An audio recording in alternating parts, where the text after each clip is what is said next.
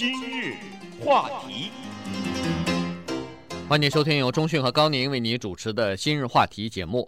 这个前总统雷根呢，他在美国人的心目当中是相当有地位的哈，人们都知道他是一个很了不起的一个演说家，因为他在推行他的这个政策方面，他在推行他自己的理念方面做了很多演说，而且这些演说呢都是深入民心的，非常能够打动美国民众。当时的这个想法哈，所以在这方面是毋庸置疑，而且已经是大家所熟知的。但是人们还不知道的另一个侧面呢，是其实他除了演说之外啊，他写作也相当的不错。有一些这个给外国元首写的信，有一些给亲友写的信，有一些给政治上的朋友写的信呢，呃，别人是没有看到的，也不知道的，所以。这个呢是他所不为人知的一面，但是现在马上就为人知了，因为在上个周末呢，呃，就是两天前，一本有关于雷根前总统雷根的书信集出版了。对这个书呢，它的出版哈、使得很多的美国人对雷根这个人会增加对他的了解，因为这个是用我们汉语就是白纸黑字哈，就印在这里，一个人的性格，一个人他对一些事情的看法，以及他本身的一些信仰。都从这一千封信里面，让我们几乎是一览无余。实际上，这一本书是从五千封信里面收集出来的，一千封信。那么据说还有四千多封没有整理好，所以这个人呢，可以说是写了一辈子信。这个叫做 Ronald Reagan 的总统呢，他不会打字，他写的所有的信都是用黑笔或者是蓝笔写在黄色的信纸上面，带格子的信纸上面的。这些信被。他写完了以后，他交给秘书，被装在一个盒子里。因为一般的来说，是他写完这个信，有的时候直接寄出去，有的时候是经过他的秘书打字，而他的本人的这个信呢，就留在一个盒子里。那当时是在一九九六年的时候，卡内基大学有一个教授在写一本书，是关于冷战的。当时呢，他就找到了第一批这个信。那么他当时以为说，哦，就这么一个盒子，有这么一些信。但是他进一步的探索，就发现了又一个盒子，接着又发现了一个盒子。那最后呢，他就找到了雷根的前经济顾问 Martin Anderson，呃，就说你能不能帮我来做这件事情？因为这个工程太浩大了。结果在他们两个的挖掘之下，挖掘出来五千封信，而且还有差不多四千封呢，还没有来得及整理，所以，呃，就把他们编辑成册，从呃出了这本书，叫做《Reagan: A Life in Letters》，雷根从信件看一个人的一生。对。呃，当然，这个 Nancy Reagan 就是雷根的太太呢，是很高兴这些这批书信呢能够呃公布于众哈，因为他认为说，其实啊，有很多人对前总统雷根还是有些误解的。他认为说，呃，雷根由于是出身于这个好莱坞哈，一曾经在好莱坞演过戏，呃，所以呢，人们不免的可能带一点这个轻视的眼眼光来看待这位总统。他说：“这个呢是非常不公平的哈，这是第一点。人们好像总以为从好莱坞出来的人，可能这个见识呢不会太深远哈，不会太深刻。他说这个是他不能容忍的，这是第一点。那么他说，通过看雷根的这些书信呢，你会对他有一个完全不同的认识。第二呢，就是坊间一直流传着说雷根这个人不太喜欢念书。他说，他说这个是不学无术是吧？对，他说这个是更大的错误。他说。”其实了解雷根的人都知道，他是非常喜欢念书，而且他基本上外出的时候啊，呃，从来没有不带书出去的，基本上都是带着书，不管是坐在飞机上也好，是到了旅馆里头下榻也好，只要有时间他就会念书啊。所以这个呢，实际上通过他的信，通过他的写作呢，大概也会了解这部分。他说，如果要是很多人在读了雷根的这个一千封书信之后，对他有所改变，对他的看法有所改变的话，那 Nancy 说，这个绝对是一个正面的改变。对，这个可能是比较必要的哈。实际上，和其他的美国的一些政治人物也好，或者是其他任何一个领域的名人也好，雷根呢也没少成为美国人的笑柄，因为他讲话也经常出错误，经常是在公开的场合下讲差了，把人家张冠李戴也好，是说口上。把不住关哈，也都有经常有这个问题出现，所以以至于著名的美国传记作家 Edmund Morris，如果我没记错的话，好像是那个 Monica Lewinsky，后来这个传记也是由他写的哈。他当时写过一本非常有名的雷根的传记，在里面呢，他几乎就把这个人物给描写成为一个白痴啊。他说，这个人是一个显而易见的白痴。他说，这个人让人难以了解，但是他是一个不值得了解的人。这个人在开会的时候睡觉，这个人演讲的时候要靠稿子，这个人经常讲错话，这个人当他去参加国际高峰会以前要看《Sound of Music》这个电影，先看一遍。这个电影叫做《音乐之声》，或者是叫什么《真善美》哈。包括《新闻周刊》的一些专栏作家哈都说，说这个人呢是一本打开的书，而且根本不用你看，他自己都念给你了。就就这点东西，呃，是一个货真价实的伪君子等等哈，就是在他当政的这些年里面呢，没有少受到嘲讽。主要的原因就是因为把他和这个浮潜给连接起来了哈，因为他是出身于好莱坞这个背景。那么所以现在呢出的这一封信，当然我们也看到了当中的一些信哈，觉得这个人呢他不是一个文学家哈，他写这些信不是卖弄他的文笔，这些信呢几乎是一种自然的流露。这个人他对一些事情的想法。以及他给朋友之间提的一些建议，这里面的建议甚至有关于性方面的建议，哈 是很有意思的。可以看出来，这是一个很自然的人，一个不是很做作的人。但是呢，呃，不得不承认，从某一些信里看出来，也是一个相对简单的人。但是呢，在这在这个一千封信里面哈，有一些是比较重要的信，因为什么呢？因为这封信可能。对他以后的这个外交的政策有所奠定，哈，就是说，其实从这封信里边已经看得出来他的一些想法和立场。那么大家所公认的呢，就是差不多，呃，在一九八一年的时候，他写给这个当时的苏联的领导人，呃，那叫布列日涅夫啊，波波列日涅夫啊，还是怎么翻哈？叫波列日涅夫的一封信。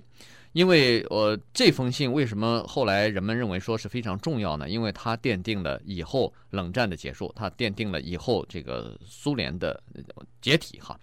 那么在这封信里边呢，呃，当时他是这样，就是雷根的这个呃目的是这样子的哈。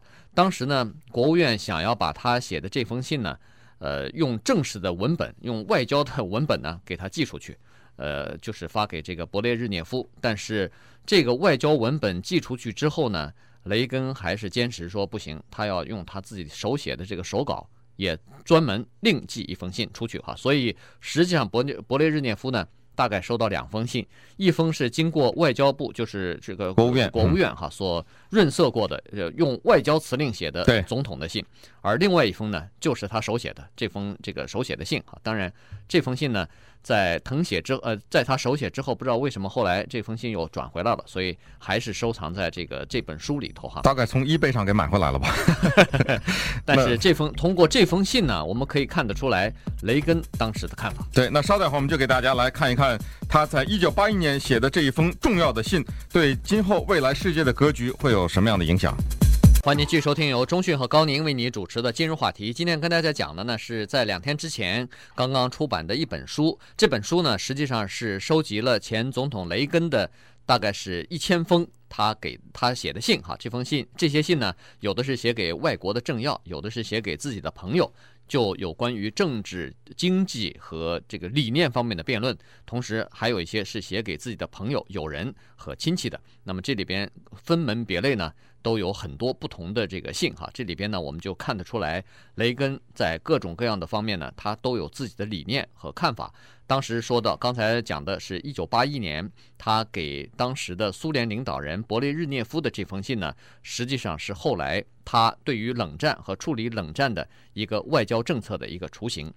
他在这封信里头呢，他就写了哈，他说：“亲爱的总统先生，他写给勃列日涅夫，他说。”我非常遗憾地知道，同时我也比较了解，在你最近给我的信当中呢，有相当强烈的不满。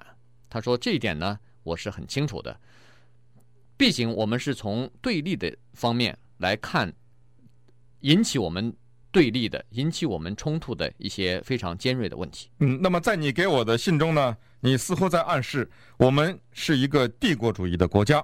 我们对世界的和平，尤其是对贵国的安全和和平，构成了巨大的威胁。我们甚至想吞并世界上其他的国家啊！我现在要问你哈，就是这里面，其实你并没有任何的证据来证明说美国是一个帝国主义的国家，同时呢，你的这个指控也是没有根据的。反而我们却能够拿出相当坚实的证据来说，美利坚合众国是完全有可能统治世界的。但是在他最有可能统治世界的时候，而且在对美利坚合众国本身没有任何伤害的情况下统治世界的时候，我们选择没有这样做。对，他就说，在第二次世界大战结束的时候，美国是世界上唯一一个没有受到伤害的工业国家。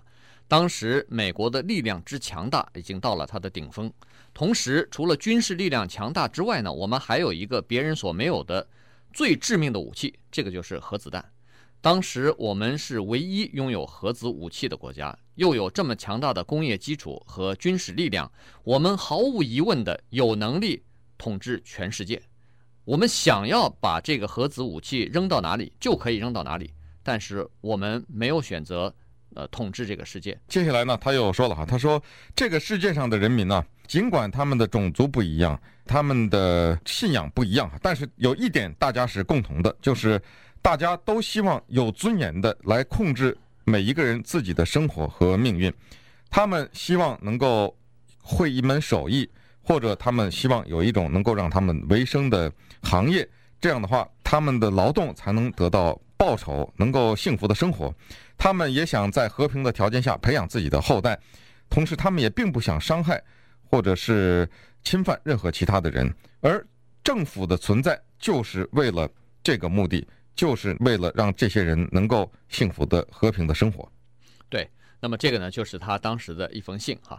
呃，还有一封信，其实也是值得稍微讲一下的。这个呢是更早时期的了，大概是在一九六十年代的时候。对，那时候他是演员工会主席。对，他是演员演员工会主席。那么那个时候呢，刚刚经历过五十年代的那个麦卡锡的那个那个统治哈。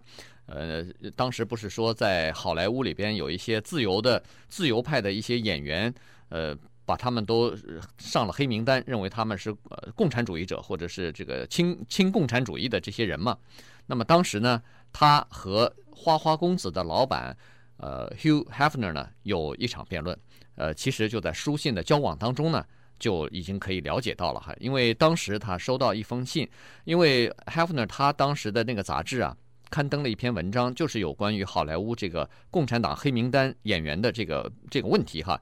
那么他登了这个文章之后呢，他知道。当时担任演员工会主席的雷根非常不高兴，很恼火，所以 Hefner 呢就写了一封信给雷根。他说了，他说，呃，这是个结录哈。他说这个雷根先生，他说，我认为啊，我们美国建立在这样一个基础上，这个就是争议。为什么会有争议？就是因为来自各种各样不同的方面的意见，可以对某一个事物进行畅所欲言的表达。他说。正是因为如此，而不是把不同的意见封闭起来或封锁起来，才是真正民主的体现。嗯，对，Hefner 还挺能写的，他并不是一个很无知的人。Hefner 当时主要是登了 Dalton Trumbo 的一篇文章，而 Trumbo 呢，当时在好莱坞被打入冷宫啊，他是算作共产党上了黑名单，上了黑名单了。可是雷根的这封回信呢，显得。他的单纯哈，或者说简单呢，就在这里 有点强词夺理。对，这这这个就显露出来了哈。从他这封信里，他说：“亲爱的 Hefner 先生，你的信呢，我收到以后让我长久挥之不去哈。有时候哈，我就在想，是不是我该回你这封信，而且回信了以后你能够看得懂。不过这我就管不了了。首先，呃，为什么会有这个想法呢？因为我曾几何时。”有和你一样的想法，他的言外之意就是也认为好莱坞有一些共产党，这些共产党应该对他们进行迫害。他说：“第二，因为呢，我的想法呀，没有人可以改变。一旦我对一个问题有了一个想法，无人可以改变。很多人做过尝试都失败了。我和这些所谓的共产党人呢，进行了七个月的会面，因为。”我们知道那个时候国会听证啊什么的都是经过好莱坞演员工会的哈。我和这些人有过七个月的接触，和共产党员有接触，和受共产党影响的人有接触。我们的近距离的接触就坐在桌子面对面，从早到晚的接触。那么听着电影制片厂外面的抗议的声音，回到家还受到威胁。我可以告诉你这样一个结论：好莱坞没有黑名单。嗯，这句话后来变成了历史上的笑话。对，呃，明明有 哈，他 偏要说是没有。那么这个是呃对这个 Hefner 的一个回信哈。那么从这两个当然都是对政治理念方面的这个回信哈。那么从私人的方面，从私人感情方面呢，他也有一个相当不错的这个回信哈。这个是呃一些真情的流露吧，因为他一九五一年的时候写给他一个老朋友，这个这个人呢，呃，刚刚经历过一个非常惨痛的离婚的这个教训哈，所以呢，当时他发誓再也不和男人。在进行呃交往，或者是根本不不准备考虑再嫁的问题哈。那这时候呢，雷根知道了他情况之后呢，呃，雷根认为说他犯了一个巨大的错误，于是提起笔来呢，呃，就给他写了这样一封信哈。呃，这个雷根呢在信里头说，他说实际上男女之间的交往啊不是邪恶的，他说。人们有一些肉欲或者是私欲呢，这个是完全正常的，也是可以理解的。因为他说，上帝创造我们，就给了我们这些这个欲望哈，这个 desires。他说，既然是上帝给我们的，那当然不会是错的。这些东西是美好的，不管是这个肉体方面的关系，或者是心灵方面的交往，男女之间在一起呢，是相随相伴的最高形式。最高形式啊，他这里还下面拿那个线呢。打了一条杠，在这句话下面，就是说快乐到极点啊。那么，如果有可能的话，我也愿意把这一番话同样的说给我自己的女儿。呃，后来他的女儿反叛的了不得，这个大家也都知道那个故事哈。那么，我想让他知道，他这个他指的他的女儿哈，我想让他知道呢，在一个女人和一个男人之间啊，呃，没有什么是下流的事情，爱是不可能错的，而肉欲本身是正常的。也是正确的。那接着他又说了，他说，在我们这个世界上是充满了孤独的人，这些人呢，他们其实有能力把爱送给别人的。呃，同时呢，爱也不是一个只有少数的享受过一些什么魔法的人才能够施予的哈。每一个人都可以把爱施予给另一个人。对，但是呢，他又说，他又强调了博爱了哈。他说，其实这个爱啊。和这个幸福啊是可以延伸出来的，它不是仅限于两个人之间，或者是仅仅只有你对他的爱和他对你的爱。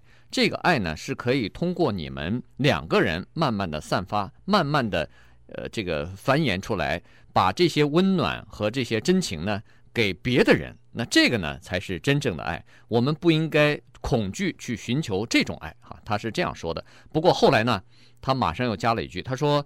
现在啊，我觉得我这个信写得太快，而且我思想真情的流露又太太表白了哈，太这个一览无余。他说我现在必须马上把这个信封上以后 给你寄走，否则的话，他说我如果自己再念一遍这封信的话，很可能我就失去勇气把这封信寄出去了。当然，他说 Merry Christmas，这个大概是在这个圣诞之前写的一封信哈。他下面呢用他的这个 Dutch 就是这个。呃，这叫什么？荷兰人啊、呃，荷兰肥佬、嗯、这个名字呢，就签了名以后呢，给他寄去了。对，呃，我们都知道哈，雷根所处的这个年代，这尤其是他做总统的那个年代，可能是世界。最动荡的年代之一哈，那个时候世界的三足鼎立啊，几大阵营之间，而且是意识形态之间进行激烈的战斗哈，所以人们呢一般想到雷根的时候，都想到当时他的那些政治方面的演讲，以及主要是和勃列日涅夫之间的争斗哈。但是这本书呢，《Reagan: A Life in Letters》这本书。大概也体现出了他的另一面吧，就是一般来说不太为人所知的一面。所以这个书呢，呃，可能是对研究美国历史，尤其是研究美国总统的人，会提供一个非常宝贵的一个参考资料。